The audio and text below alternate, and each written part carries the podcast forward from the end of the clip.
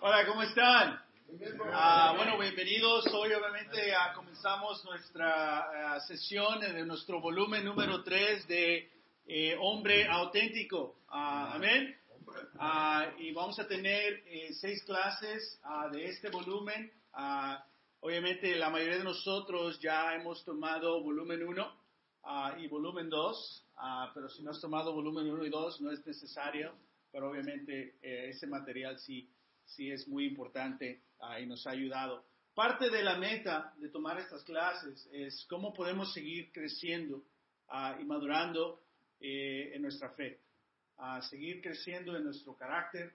Eh, sabemos que ah, eh, el hombre ah, tiene una, eh, un papel sumamente importante en cada familia.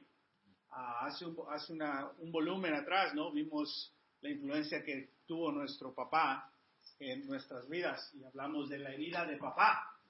Ah, pero así como el hombre tiene esa influencia, ¿no? En la, en la familia, obviamente también en la iglesia. Ah, creo es, obviamente es importante que ah, podamos eh, seguir eh, fortaleciendo eh, nuestra fe. Esta es la escritura que hemos encontrado como la que eh, describe ah, en su totalidad lo que es esta serie de hombre auténtico. Ah, la primera carta de Corintios 16, 13 dice, manténganse alerta, permanezcan firmes en qué? En la fe. Sean valientes y fuertes. Y hablamos que muchas veces yo personalmente, mi imagen del cristianismo no era esto. Mi imagen del cristiano no era gente valiente y gente fuerte. Ah, mi imagen del cristiano era alguien aburrido, a alguien ah, frágil, alguien eh, débil, alguien domesticado que no tenía esa, eh, eh, ese- esa valentía, pero sí encontraba esa valentía en otros, en otros, otras personas, no, pero no la identificaba como el, como el cristiano. Pero obviamente bíblicamente hablando, Ah, la palabra dice, manténganse alerta, es decir, que nuestra fe está constantemente bajo ataque. Nuestras familias están siendo atacadas espiritualmente. La iglesia, ah, el enemigo quiere infiltrar a la iglesia y dejar que las filosofías del mundo sobresalgan el poder de la palabra en nuestras vidas. Tenemos que mantenernos alerta. No hay descanso espiritualmente, pero sabemos que cuando nos acercamos a Dios, sentimos esa paz y esa seguridad. Y dice, permanezcan firmes, es decir, no va a ser fácil mantenernos firmes en la fe. Ah, vamos a caer, vamos a tropezar, ah, nos vamos a debilitar, pero la palabra dice, permanezcan firmes al fe. Dice, sean valientes, porque sin valentía no puede uno seguir a Jesús. ¿Que no? se necesita ser valiente para seguir a Jesús. Y fuerte habla de fuerte en todo aspecto, físico, emocional, espiritual.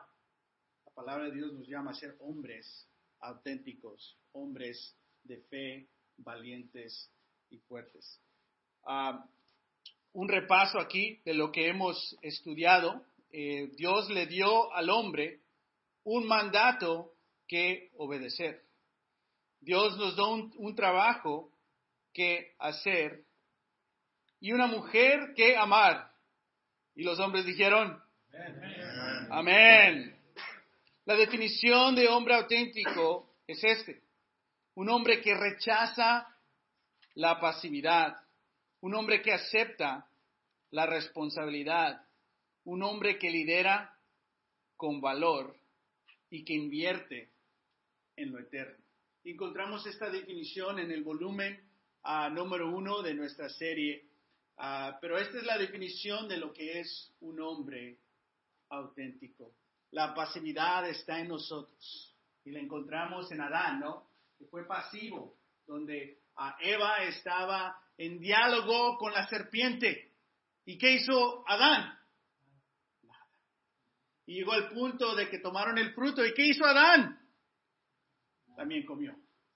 Vemos esa pasividad en Adán y la palabra nos llama a rechazar esa pasividad. Pero también aceptar una responsabilidad de que nosotros somos responsables por nuestra relación con Dios. Y que nosotros somos responsables del bienestar de nuestras familias, de nuestras futuras familias. Y tenemos que liderar, no mandar a la esposa, no mandar a la novia, no dejar que otras personas hagan lo que nosotros tenemos que ser responsables, o esperar a que alguien más haga lo que es nuestra responsabilidad. Tenemos que liderar con valor y todo hombre es un líder llamado por Dios. Y tenemos que invertir en lo eterno, no en lo terrenal, en lo eterno, ya sea en nuestra fe, en la iglesia, en nuestra herencia, en el cielo, en impactar al mundo a través de la palabra eh, de Dios. Amén. Ah, a ver si funciona mi control. Sí, viene. Entonces, volumen 1 era un hombre y su diseño. Descubre el diseño de Dios para el hombre y la definición clara de la masculinidad auténtica, es lo que acabamos de ver. Ah, volumen ah, número 2, o perdón, hablamos eh, para recordarnos eh, de las realidades masculinas, que en general el hombre actualmente vive en confusión, vive confuso sobre tal vez su identidad, su propósito, uh, vive en desilusión. Uh, en general, a mi edad quisiera, yo ya hubiera, ya hubiera tenido esto. Hay cierta desilusión. Tal vez uh, con las decisiones de nuestros hijos e hijas, tal vez hay cierta desilusión. Nuestros ahorros, nuestras deudas, no sé, hay cierta desilusión. Y vivimos en dolor, porque ahora sí nos estamos reflejando y recordando las heridas de nuestro pasado, de nuestra niñez. Vemos que constantemente nos, nos, siguen hiriendo. Y muchos de nosotros, y en general el hombre, vive en dolor espiritual. Y también ah, una de las realidades masculinas es que el hombre está solitario, está solo. La mayoría de los hombres, después de los 18 años, no tienen en verdad amistades profundas. Tienen conocidos, tienen vecinos, tienen compañeros de trabajo, pero no hay una amistad profunda. En general, el hombre está solo. Y el problema es que nos gusta estar solos. Y a veces buscamos esa soledad es algo espiritualmente un error. Es parte de ser pasivo. Y obviamente en general el hombre ha perdido el rumbo. Hemos buscado nuestra propia gloria, hemos buscado eh, placeres, ah, eh, hemos buscado eh, nuestra identidad en nuestros logros, tal vez, o en lo que tenemos. Nuestras conquistas no son conquistas espirituales en general, son conquistas tal vez sexuales, son conquistas tal vez de, cosas que hemos logrado. Ah, hemos perdido el rumbo y tenemos muchos problemas. Y un hombre herido, ¿qué hace? Hiere. Un hombre herido sigue hiriendo. Un hombre herido, un hombre que ha, perdido su conexión con Dios, causa muchísimos problemas. Así como nuestros tíos, nuestros padres, causaron tantos problemas en este, en este hogar. Desde abuelo, ¿no? Los problemas del abuelo influenciaron a todos. Los problemas del tío, los problemas de, de papá influenciaron a todos. Y si nosotros estamos así, ¿qué estamos causando? Más problemas y vivimos en este ciclo. Es por eso que llega Jesús a salvarnos. Pero nuestra identidad no tiene que ser en esos problemas. Dios nos llama a ser espirituales. Dios nos llama a restaurar, a tener una actitud humilde, a cuidarse a sí mismo, a ayudar, a cargar cargas. nos, nos, llama a que nos comparemos a Jesús, no al vecino, no a, a otra persona, a otro, otro grupo nos llama a que tengamos nuestra propia responsabilidad y no ser víctimas en nuestra mente, a cumplir la ley de Cristo, a examinar nuestra propia conducta y no echarle la culpa a otras personas, a ser estudiantes, a ser seguidor, a compartir, a perseverar en, en hacer el bien, no cansarnos de hacer el bien y a no vencernos, a no darnos por vencidos, pero seguir adelante siempre hacer a todos, en especial a la iglesia, siempre sirviendo. Solamente una escritura de 10 versículos nos dice todo eso. Gálatas capítulo 6, 1 al 10. Y hablamos también de las caras del hombre, que Dios nos diseñó para ser reyes, amantes, guerreros y amigos. No uno, pero los cuatro, que somos hombres diseñados multidimensionalmente para, para tener ambas de estas cuatro caras. En un día puedes ser el rey.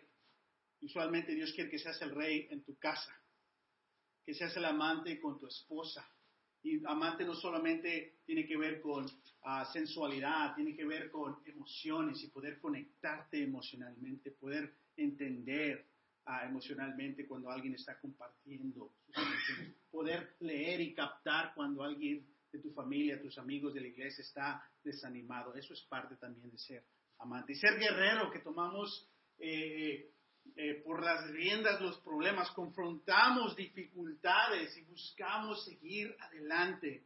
Y obviamente que somos amigos, ah, que, escuchamos y ponemos a nuestras amistades en veces primero de nuestras propias eh, cosas que necesitamos. El problema es de que podemos abusar de, estas, de este diseño que nos dio Dios. Y muchas veces en lugar de ser reyes en nuestra casa nos hacemos tiranos y abusamos de nuestra autoridad. O lo opuesto, abandonamos nuestra responsabilidad en hogar dejamos que mamá, dejamos que los niños, pero nosotros llegamos y llegues cansado. ¿A poco no estás, te traje dinero? Haz lo que tú quieras. A veces escuchamos eso de nuestros antepasados, ¿no? de, que ese orgullo, pero yo proveo. Mira, yo llego y le doy todo a mi señora. Eso es abandonar la responsabilidad. Ah, guerrero, en veces podemos abusar de esto, especialmente en nuestra juventud. ¿Y qué hacemos? Destruimos eh, relaciones, destruimos amistades, eh, le rompemos el corazón a nuestra mamá ah, por nuestra conducta. Ah, o somos miedosos, siempre tenemos, no queremos fallar, no queremos perder, nos quedamos atorados. en lugar de ser amantes, somos pasivos, no, no podemos captar cuando hay un problema, cuando hay una conexión con nuestros hijos, eh, no estamos presentes emocionalmente. O lo opuesto, crítico. Ah, otra vez ya me vas a molestar, tú siempre. Y criticamos, criticamos, no comprendemos. Y lo opuesto, el, extremo de amigo es ser solitario. No necesito a nadie. Y hay un cierto orgullo, ¿verdad? Yo lo hice solo.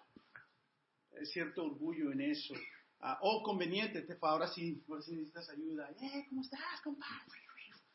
Que podemos buscar ah, amistades. Y eso fue ese diseño que encontramos, pero que eh, a través de, nuestras decisiones ah, hemos perdido un poco el rumbo. Eso fue volumen 1. Volumen 2, un hombre y su historia. Empezamos a ver hacia atrás la herida de mamá, la herida de papá, la influencia de otros hombres en nuestras vidas, pero vemos hacia atrás para entender cómo nuestro pasado, nuestra niñez, nuestra adolescencia nos afecta nuestro presente. Pero no solo para diagnosticarnos ahí, deprimirnos, porque hay un riesgo en ver hacia atrás, porque ahí te puedes quedar. es que, es que no me abrazó papá. y no me quiero burlar de eso, es una herida verdadera, pero a veces nos podemos quedar ahí pero la idea es entender cómo me sigue afectando mis heridas ahora, cómo están causando problemas y dolor en mi vida y estoy pensando en otros, pero con el, con el propósito de mejorar nuestro, nuestro futuro. Amén. Volumen 1 y volumen 2. Volumen 3. Un hombre y su plan de batalla. Plan de batalla en contra de los ídolos y trampas del camino masculino. Obviamente esta, esta clase, siendo la primera, es un poco extensa, ¿no? Uh, so prepárense, porque esta es ah, eh, la clase número uno del plan de batalla. Vamos a hablar hoy de ídolos. Ah, pero estas son nuestras clases que vamos a tener los próximos seis miércoles. Nos vamos a reunir aquí todos los miércoles hasta concluir este volumen. Plan de batalla en contra de los ídolos y trampas del camino masculino. Amén. Hay, ciertos retos como hombres que, que, vamos a seguir teniendo. Y la iglesia, Dios provee esta comunidad de hombres que quieren acercarse a Dios, que quieren cambiar, que quieren madurar, que quieren crecer. Esto es lo antisolitario. Ah, amén. Y muchas veces estar alrededor de tantos hombres no motiva mucho porque te intimidas. Ay, voy a tener que compartir mis emociones. Porque ese amante no es, no es tu fortaleza. Expresarte, ¿no? Tú nomás quieres hacer, ya, ¿qué? Tú dime qué hacer. Pero nos ayuda a crecer porque vemos las diferentes caras del, del, hombre masculino aquí. Nos podemos hacer más fuertes juntos. Vamos a hablar de la idolatría. ¿Por qué elegimos algo más en vez de lo mejor que nos da Dios? ¿Qué es algo mejor que nos da Dios? ¿Qué es algo que nos da Dios? Que es excelente. Valor, Dios nos da valor. Paz. Paz. Sexo. Sexo. Dios diseñó el sexo, es es una bendición de Dios. Hablamos un poquito de eso en unos momentos. ¿Eh? ¿Qué más nos ha dado Dios? Sabiduría. Sabiduría. Esperanza. Esperanza. ¿A quién nos ha dado Dios? Jesús. A Jesús. Sin embargo, aunque Dios nos ha dado lo mejor de sí mismo, a Él mismo, muchas veces elegimos algo más el elegir algo más en lugar de lo que nos ha dado Dios, eso es idolatría.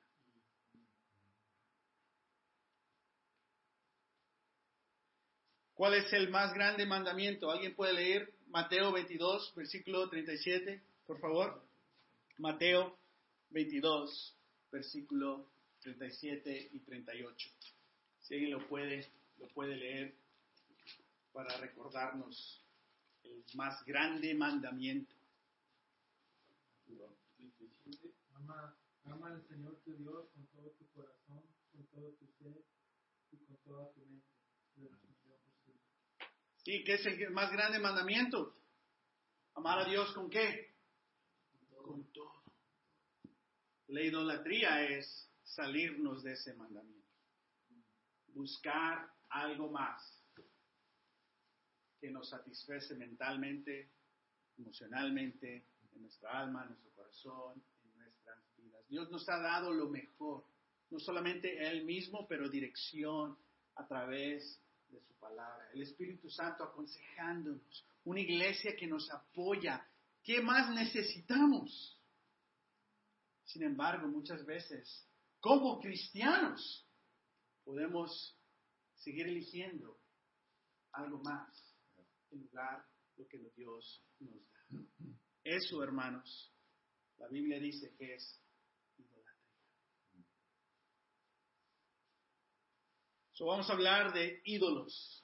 ¿Qué son ídolos? Cuando tú piensas, eh, escuchas esta palabra ídolos, ¿qué se te viene a la mente? Ídolos. Imágenes. Personas. Personas, futbolistas, artistas en español se usa esa frase, ¿no? Ah, es que es mi ídolo, ah, eres mi ídolo. Se usa esa frase, ¿no? Algo similar. En inglés, you're my idol. Ah, tampoco se puede usar, ¿no? Pero es bíblicamente, ¿qué es un ídolo? Bíblicamente, ¿qué es un ídolo? Algo que ponemos en vez de Dios. Algo que ponemos en vez de Dios. Y en el Antiguo Testamento esa era una constante batalla que Dios los estaba liderando, pero ocurría algo y ¿qué hacían? Se creaban un ídolo. O llegaba una nación y ¿qué? Seguían esos ídolos. Y para ellos eran cosas, eran imágenes, eran estatuas muchas veces, eran diferentes principios o religiones y ahí estaban estos seguidores de Dios hincándose con estos ídolos paganos. Pero es más que imágenes y es lo que vamos a hablar hoy. ¿Cuáles son los ídolos hoy en día en nuestra generación? El trabajo, artistas, el bling bling, los bienes, la fama, pensé que dijiste Obama, la fama, relaciones, nosotros mismos, el selfie. A ver, ¿por qué continuamos cometiendo los mismos errores en nuestras vidas. ¿Qué? ¿No te, ¿No te frustras a ti mismo en veces? ¿No te enojas con ti mismo de que, ay, otra vez estoy batallando con esto? Otra vez dije esto, otra vez hice esto. Otra vez ya me dijeron que tengo que cambiar esto. Otra vez, constantemente. ¿Por qué? Continuamos cometiendo los mismos errores en nuestras vidas. Hace unas semanas se compartió eh, Chuy Mares, ¿no? Como que él, él, llegó a la fe, llegó a la iglesia, estudió, se bautizó y pensó que ya, ya crecí, ya, ya llegué. Y pensaba que era como, una, un, como un videojuego algo, ya estás completo, ya no va a haber problemas, ¿no? Y, y muchas veces así pensamos. Y obviamente aprendemos, no, así no es, todavía hay dificultades. Sin embargo, pasan los años y ocurre algo difícil en nuestras vidas y ¿qué hacemos? Mm, nos quejamos con Dios. Ah, hay algo ahí, una, una raíz, una queja, una duda. Y eso en veces sigue creciendo, sigue creciendo. Y muchas veces nuestro propio pecado nos irrita tanto que le echamos la culpa a Dios. Es que no me ayudas. O tal vez no decimos eso, pero sentimos eso. ¿Dónde está? Estoy orando, pero no Hay una cierta frustración por qué sigo haciendo lo mismo. ¿Cuál es la respuesta? ¿Por qué cometimos los mismos errores en nuestras vidas? Bueno, antes de identificar por qué, obviamente es obvio que necesitamos qué? Un plan de batalla. ¿Para qué? Para mantenernos alertas, para mantenernos firmes en qué? En la fe. Para ser hombres valientes y fuertes necesitamos un plan de batalla. No solo va a pasar porque va a pasar. Necesitamos fe y un plan de acción. Amén para salir de estos ciclos tal vez, en un extremo, adicciones o hábitos en nuestras vidas que siguen creciendo en nuestros corazones y lastimándonos y lastimando a otros. La meta de hoy es identificar la raíz del problema. ¿Cuál es la raíz del problema? El pecado, pero el pecado debajo del pecado. Es decir, tenemos que identificar que hay ciertos pecados que causan pecados. Pero en veces el pecado de arriba lo queremos cambiar, pero no cambiamos el pecado que está dándole fuerza a este pecado. Tenemos que identificar el pecado bajo el pecado, pero muchas veces nos quedamos con el pecado de arriba. Y si, si eres papá, constantemente estás en esta batalla, ¿no? Porque ves la conducta de tus hijos. ¿Y qué les decimos? No digas eso. Haz esto. Di gracias. Di perdón. Es bueno, ¿no? Que estamos ayudando a nuestros hijos a tener cierta conducta, pero eso es el pecado o la naturaleza superficial. Hay algo dentro de nuestros hijos que está creciendo. Un egoísmo tenemos que ayudarles a, a cambiar a nivel de corazón, no solamente a nivel exterior. So, la meta de hoy es identificar la raíz del problema, el por qué seguimos cayendo en ciertos hábitos constantemente, en ciertos pecados constantemente. Amén. So, número uno, todo comportamiento incorrecto es un problema del corazón, no de comportamiento. ¿Qué? Sí. Todo comportamiento incorrecto, todo acto, toda conducta incorrecta, el problema que es algo en el corazón, no lo que estás haciendo. No es necesariamente lo que dices, hay algo en tu corazón. Hay una escritura que nos dice eso. ¿De dónde vienen nuestras palabras? Del corazón. Que se llena tanto nuestro corazón que sale. Con lo que decimos es por lo que está en nuestro, en nuestro corazón. So, número uno, tenemos que... ah, vamos a Mateo, capítulo 5. Ay, perdón. ¿Qué está pasando? Perdón. Ok, número uno. Ah, vamos a... Perdón, la tecnología nos traiciona. Mateo 5, 15. ¿Alguien puede leer, por favor, versículo 1 al 9?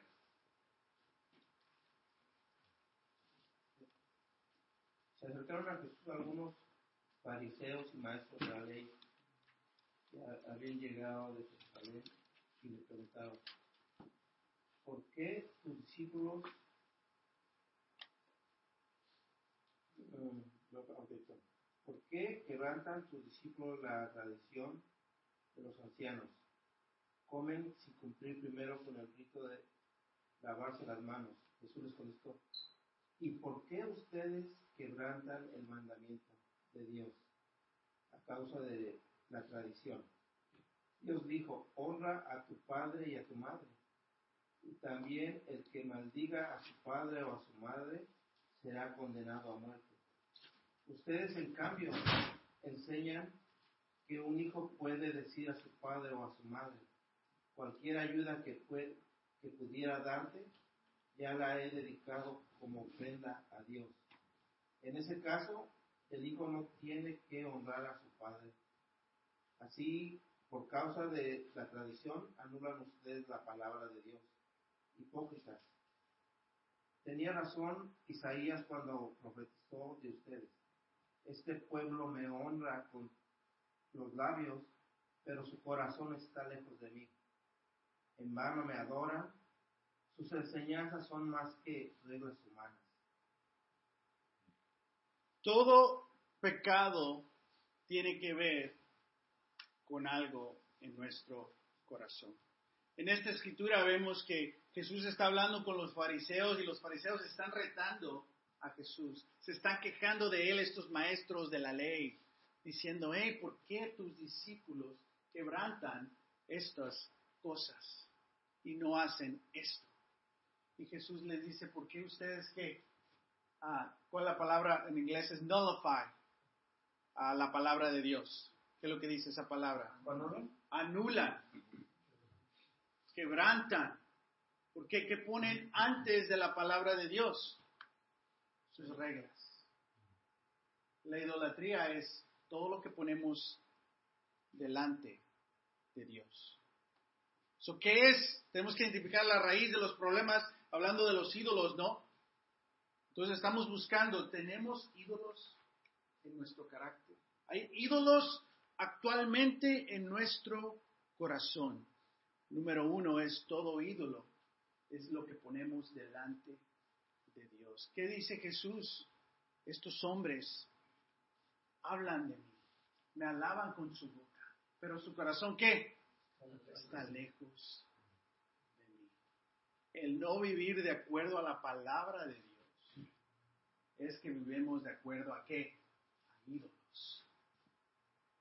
Y cada vez que no ponemos en práctica la palabra de Dios, la raíz es porque estamos siguiendo ídolo en nuestro corazón. Pues, ¿qué ídolo? Yo no tengo estatuas, yo no tengo imágenes, yo no estoy haciendo caso a nadie. ¿Qué son estos ídolos? Y ahorita vamos a ver qué son estos ídolos. Una definición de idolatría. Idolatría es cuando permitimos que algo más que no sea Dios se convierta en el centro de nuestra felicidad, satisfacción, significado, identidad, propósito o seguridad. Wow. Entonces, ¿qué puede ser un ídolo entonces? Dice, es cuando nosotros permitimos que algo más que no sea Dios gobierne nuestros pensamientos, emociones y comportamientos. Esto es una definición de idolatría. ¿Cuál es el número pecado de nosotros, de nuestra comunidad? La idolatría. poner algo más enfrente de Dios. Número dos, los orígenes de los ídolos. ¿De dónde vienen? Pues pueden ser algo bueno. Una persona. Dinero. Dinero no, no, no decide si es malo o bueno, es, es nada, es un objeto, es dinero. Algo bueno. ¿Para qué? Para ser generosos. Hemos estado estudiando eso, ¿no? Para tener ahorros, para bendecir a nuestros hijos, de nietos tal vez, dándoles algo que tal vez no tuvimos, una ventaja, una bendición, pero algo bueno, algo material, un trabajo, una posición, la religión puede ser un ídolo. Es el origen del ídolo es algo que compite con tu afección por Dios. Tú tienes que hacerte esta pregunta. ¿Qué compite con mi amor para Dios? ¿Tu familia? ¿Tu trabajo? ¿Tu comodidad? ¿Tu miedo? ¿Qué dicen otros de ti? Todo eso puede ser un, un ídolo. Constantemente vivimos para qué? Para el fin de semana para la próxima vacación, la próxima película, uh, 10 días. Puede competir, cosas así, con nuestro, eh, un hijo, una hija. Ah, otro origen de los ídolos es, vienen de deseos legítimos, pero se expresan en maneras inapropiadas el deseo para tener afección con una mujer. Nuestro, naturalmente nos atrae la mujer, su sonrisa, su manera de ser, su pelo. Fuimos diseñados, ¿no? Para ser captivados por, por esta belleza. Pero muchas veces, y eso es algo bueno, Dios quiere que que un hombre y una mujer lleguen al altar ante Él y ambos sean qué? Un solo ser. Es un deseo legítimo, pero ¿qué podemos hacer? Expresar en maneras inapropiadas. Lujuria, pornografía, masturbación, todas estas cosas podemos, e, es un deseo legítimo de tener ese afecto, esa conexión. Dios creó la sexualidad en nosotros, pero lo podemos expresar de una manera inapropiada. Dios nos ha diseñado para qué? Liderar con valor, pero en veces lideramos con valor para recibir algo, para lograr algo, ¿para qué? Para nosotros. ¿Cuántas personas quieren seguir a Dios pero no pueden por el trabajo? Quieren seguir a Dios pero no pueden porque pues, se va a enojar mi mamá. Pero son deseos legítimos.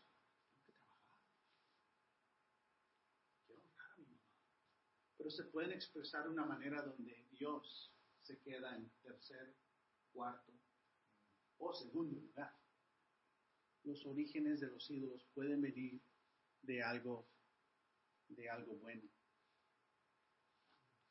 Siempre decepcionan y esclavizan.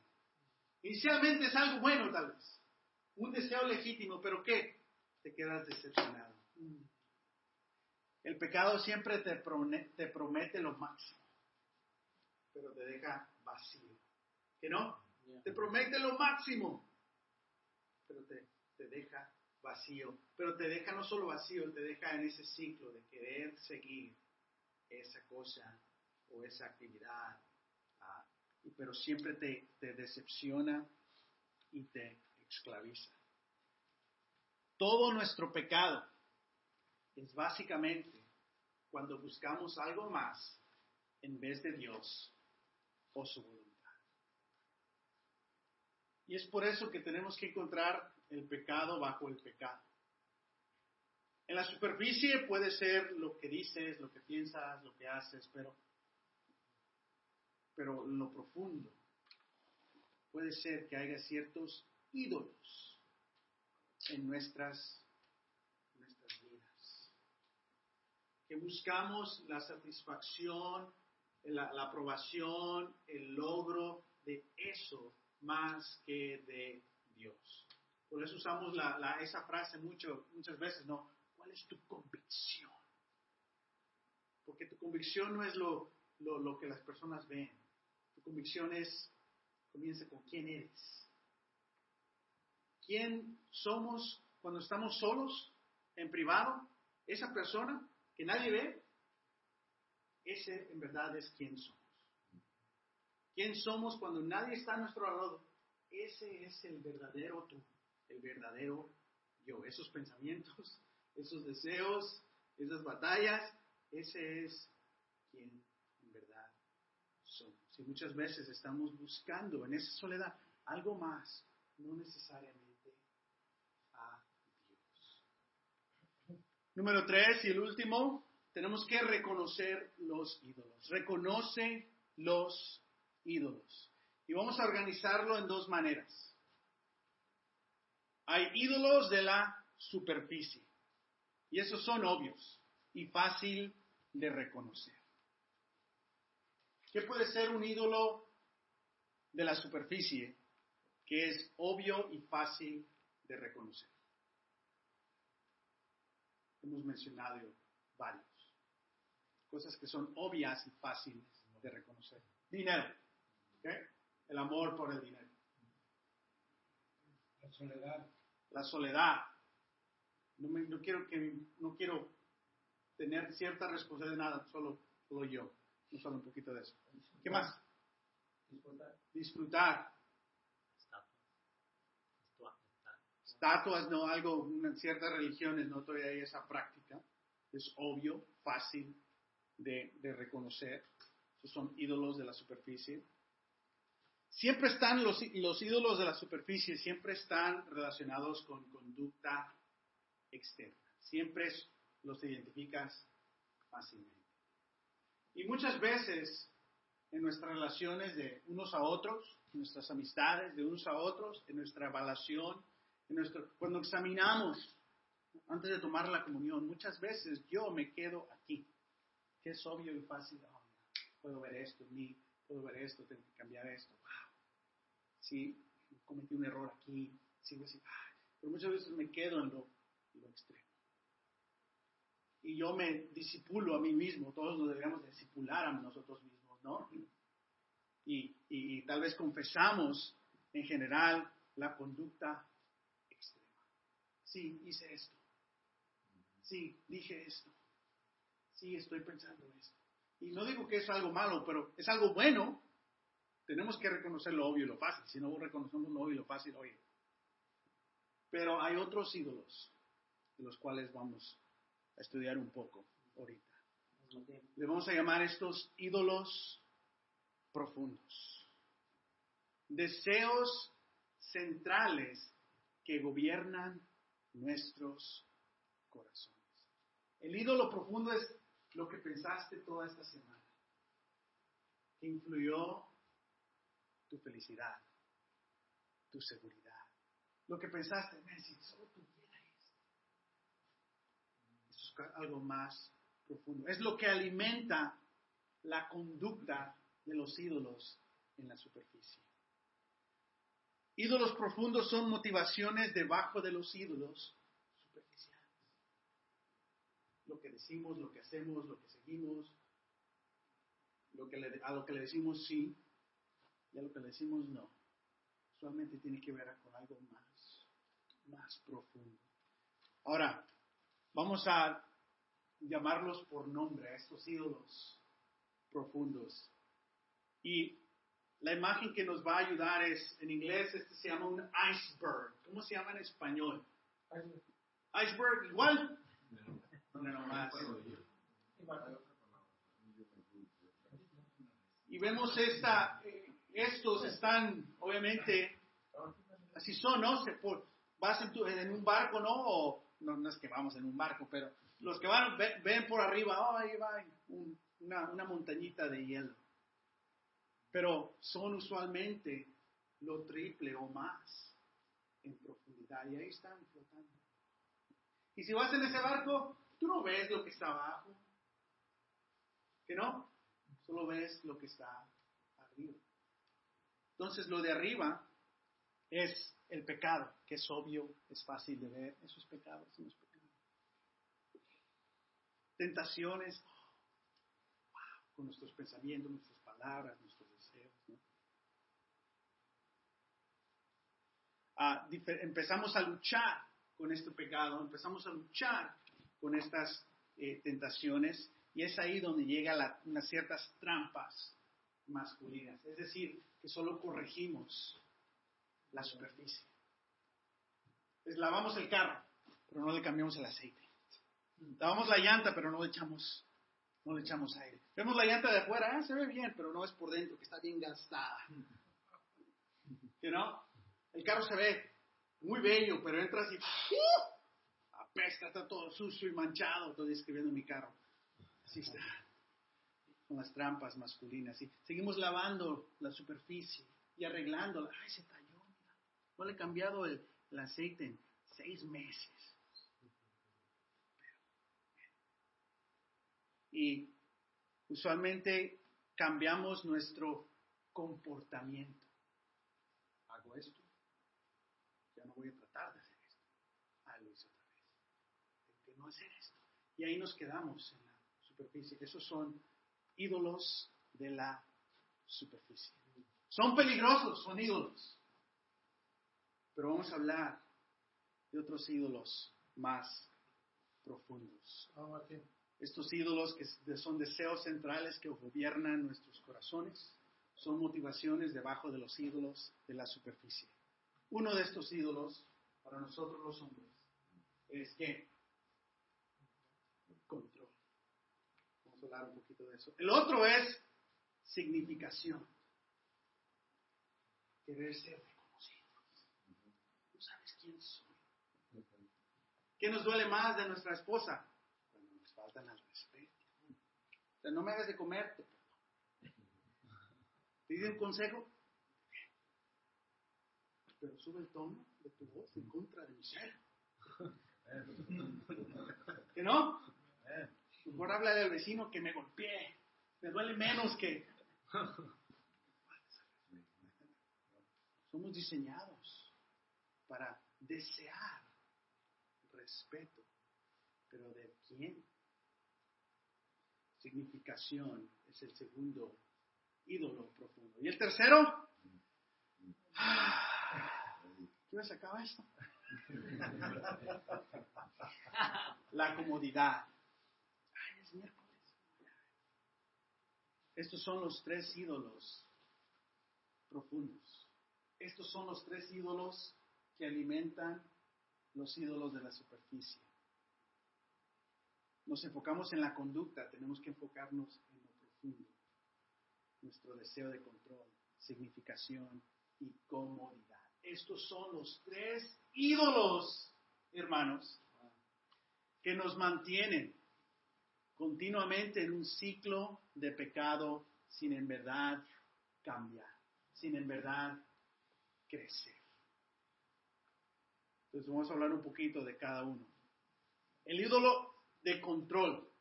La mentira es de que tú puedes tener certeza y dominio en todas las cosas.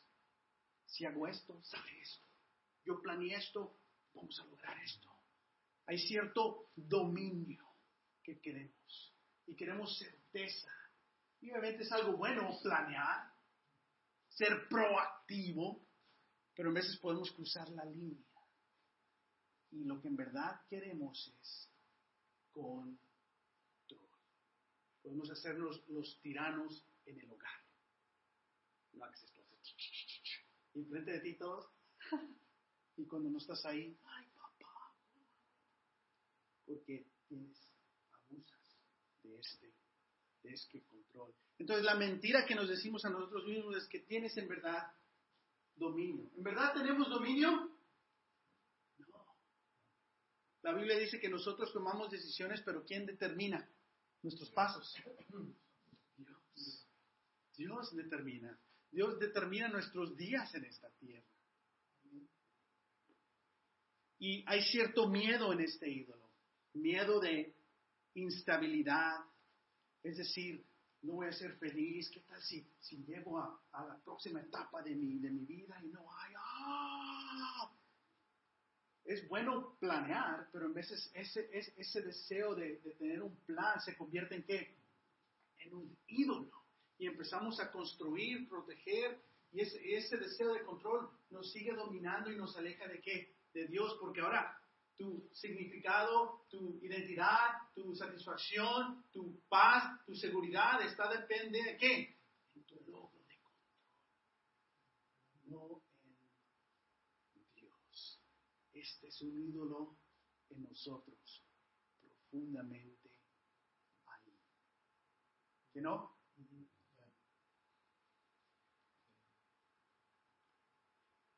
Y en este, este ídolo nos lleva a una incansable búsqueda de seguridad. Es decir, tengo que tener todo esto para poder ayudar. Tengo que hacer todo esto para poder sentirme bien. No voy a descansar hasta que, pero siempre estamos buscando esta seguridad. Y en veces los que somos casados no podemos darle este abuso a nuestras esposas, cierto control. quiero que hagas esto, no lo hiciste quiero que estés aquí. Cierto control, ¿por qué? Porque tenemos miedo a la, a la inseguridad y nos hace ser tiranos, nos hace ser, en lugar de guerreros, destructores. En lugar de amantes, críticos. Entonces, es que ya batallo con esto, superficie en verdad cuál es el problema. Si lo que hemos hablado te describe un poquito, es tu ídolo de control. Es idolatría. Pones tu bienestar, dependes en lo que ocurre más que en Dios. Ese, hermanos, es un ídolo, el más grande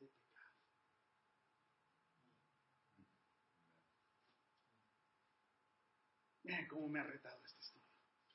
¿Por qué hicimos esto? Empiezas a ver en profundo, wow, Martín. Okay, como esposo, como papá, como ministro, wow, como hermano, wow. El ídolo de control tiene que ser destruido. Me roba personalmente de una seguridad y felicidad en simplemente disfrutar mi fe. A mí me encanta planear, no sé si has notado. No salió como yo quería. A veces el plan me trae más satisfacción que Dios. Wow, el ídolo de control. Si hago esto va a pasar esto. Si no pasa, voy a enojar. Determina tu actitud en el otro es que ya sabe que tengo un carácter fuerte, ¿no? Cálmense. No, no, no, no, no. No es tu carácter fuerte, es el ídolo de control que te domina y te ha dominado tal vez por mucho tiempo. Es un ídolo. Marcos 10, 17. Vemos que un joven rico, un joven rico que está siguiendo a Jesús y va corriendo, ¿no? Se hinca, hasta se desliza. Maestro, ¿qué tengo que hacer para tener vida eterna? ¿Escuchas el control? El control, o sea, ya tengo esto, tengo esto. Soy así, no sé si algo me falta, me falta algo porque quiero esto. Control. Al punto que quería controlar a Jesús un poco. Jesús lo ve, lo ama, le dice, Tú sabes de esos mandamientos, ya los he hecho. Yo no sé, yo los hice, mira. Y en veces como cristianos podemos decir, no, no, ya a mí ya me retaron con eso ya lo ¿Qué estás hablando? ¿Y qué dice? ¿Y qué dice eh, Jesús? Bueno, dale todo a los pobres. ¿Y qué? ¿Y qué? Sígueme. Pero si sigues a Jesús, ¿qué pierdes? El control. El control. ¿Y qué hace?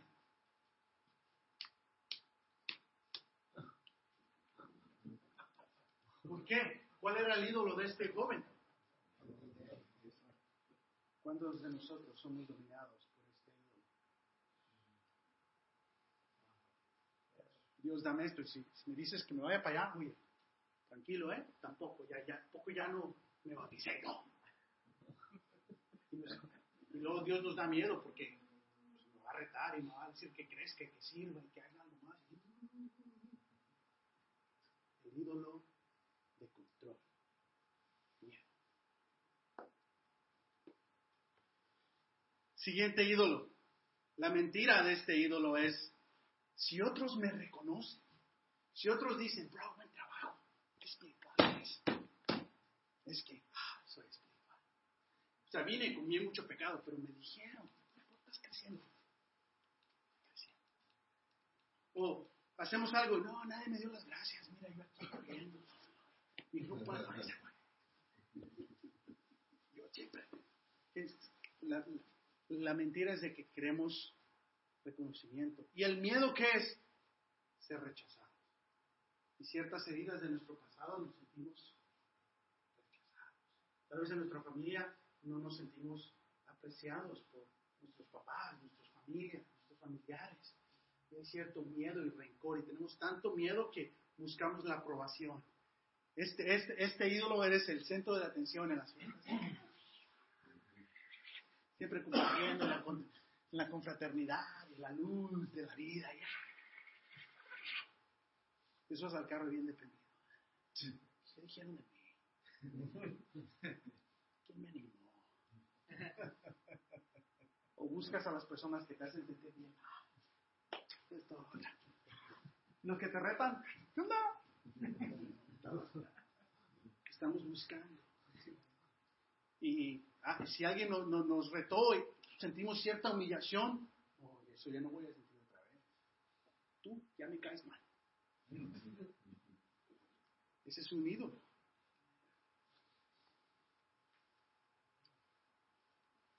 Vamos a meter.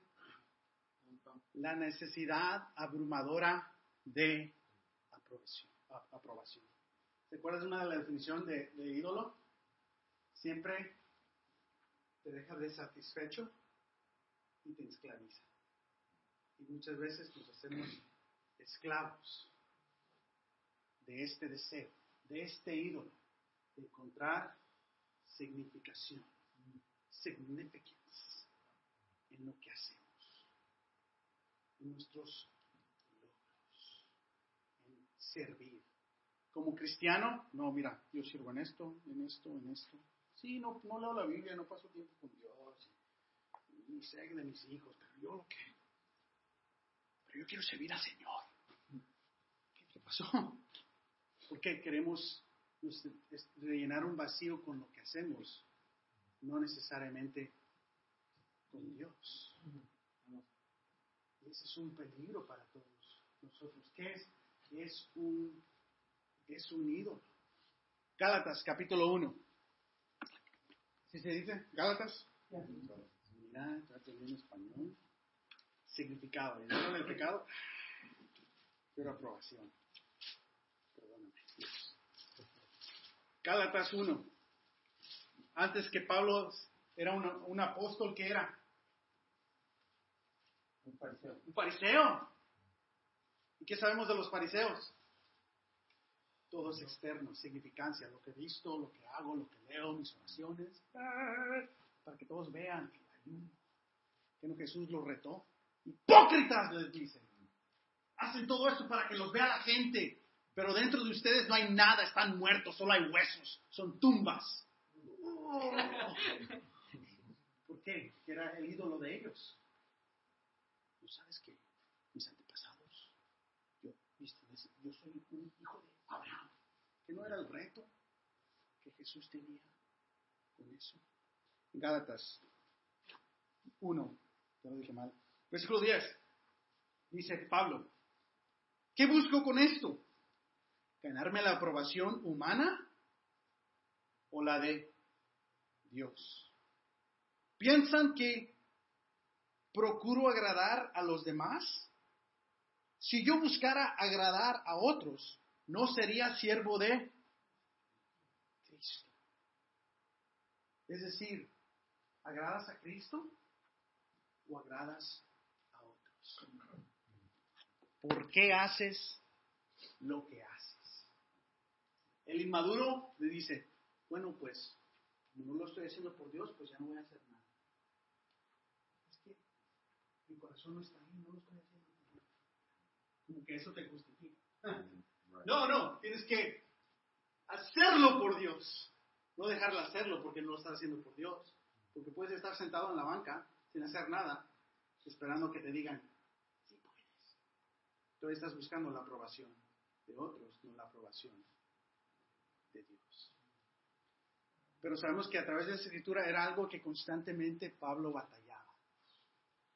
Querían que terminara el sermón y dijeran, Pablo, ah". ¿por qué? Toda su vida era Pablo así. Todo estaba basado en encontrar la significación de otro. Tenía, tenía maestro Gamaliel, se llamaba, ¿no?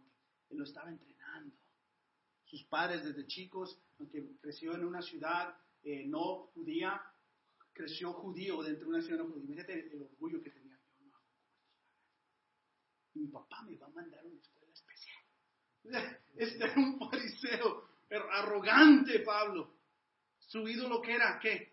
La significación. Estos cristianos están predicando otro Dios que no es Dios. Vamos a encarcelarlos y matarlos. ¿Quién va liderando? Pablo. ¿Quién era el rey ahí? Pablo. Y Dios viene a él y dice, hey, estás ciego. Y lo cambia. Y ahora vemos esta batalla. Este es el ídolo de significación. ¿Está en ti? ¿Qué tanto buscas la aprobación de otros más que la de Dios? ¿Qué tanto te afectan las palabras o el silencio de otros más que las palabras de Dios? Por último, el último ídolo es la comodidad. La mentira es que, que tu, tu, tu, tu satisfacción va a ser la facilidad física y la relajación. Que vas a encontrar la paz cuando tranquilo, no te estreses, Y lo podemos enmascarar con yo no me preocupo. Eso me ha relajado. Pero en verdad, en veces ese es una máscara. ¿Para qué? Para el ídolo de comodidad. Esa es la mentira.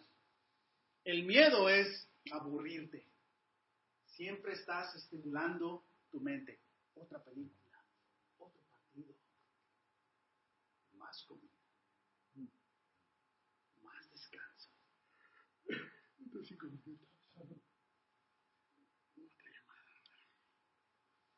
Buscamos también no tomar responsabilidad. Tenemos buenas ideas, pero para otras o viene a cierta responsabilidad y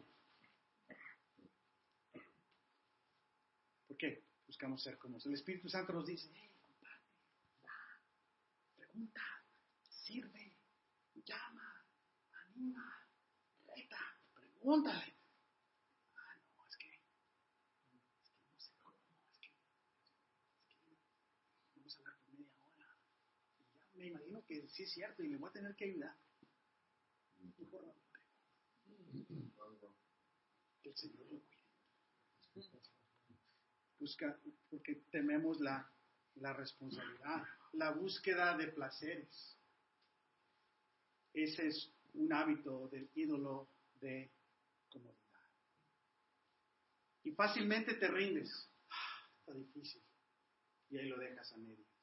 Tu proyecto de lectura, tu crecimiento, tu rutina de ejercicio, tu, plan de comer más saludable,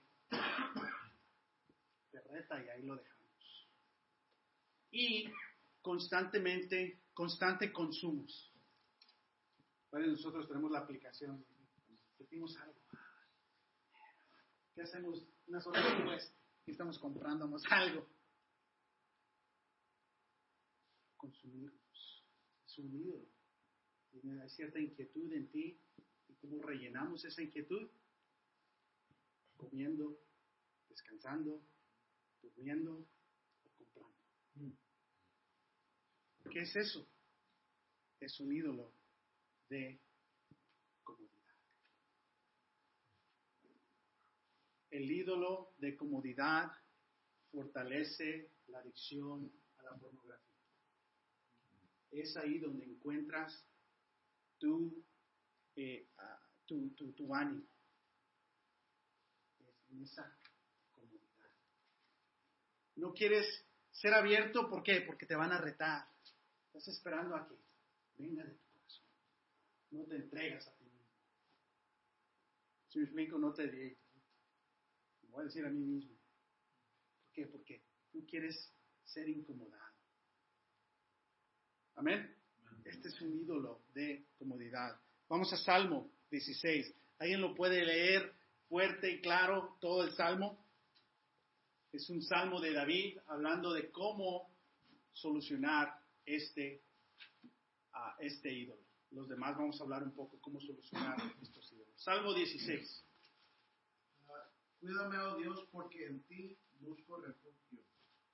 Yo lo he dicho al Señor, mi Señor eres tú. Fuera de ti no poseo bien alguno. Poderosos son los sacerdotes paganos del país, según todos sus seguidores. Pero aumentarán los dolores de los que corren tras ellos. Jamás derramaré sus sangrientas libaciones, ni con mis labios pronunciaré sus nombres. Tú, Señor, eres mi porción y mi copa. Eres tú quien ha afirmado mi suerte. Bellos lugares me han tocado mi suerte. Preciosa herencia me ha correspondido. Bendiciré al Señor que me aconseja, aún de noche me reprende mi conciencia. Siempre tengo presente al Señor. Con Él a mi de derecha nada me hará caer. Por eso mi corazón se alegra y se regocija en mis entrañas. Todo mi ser se llena de confianza. No dejarás que mi vida termine en el sepulcro. No permitirás que sufra corrupción tu siervo fiel. Me has dado a conocer la senda de la vida. Me llenarás de alegría en tu presencia y de dicha eterna a tu derecha. Qué salmo tan más increíble.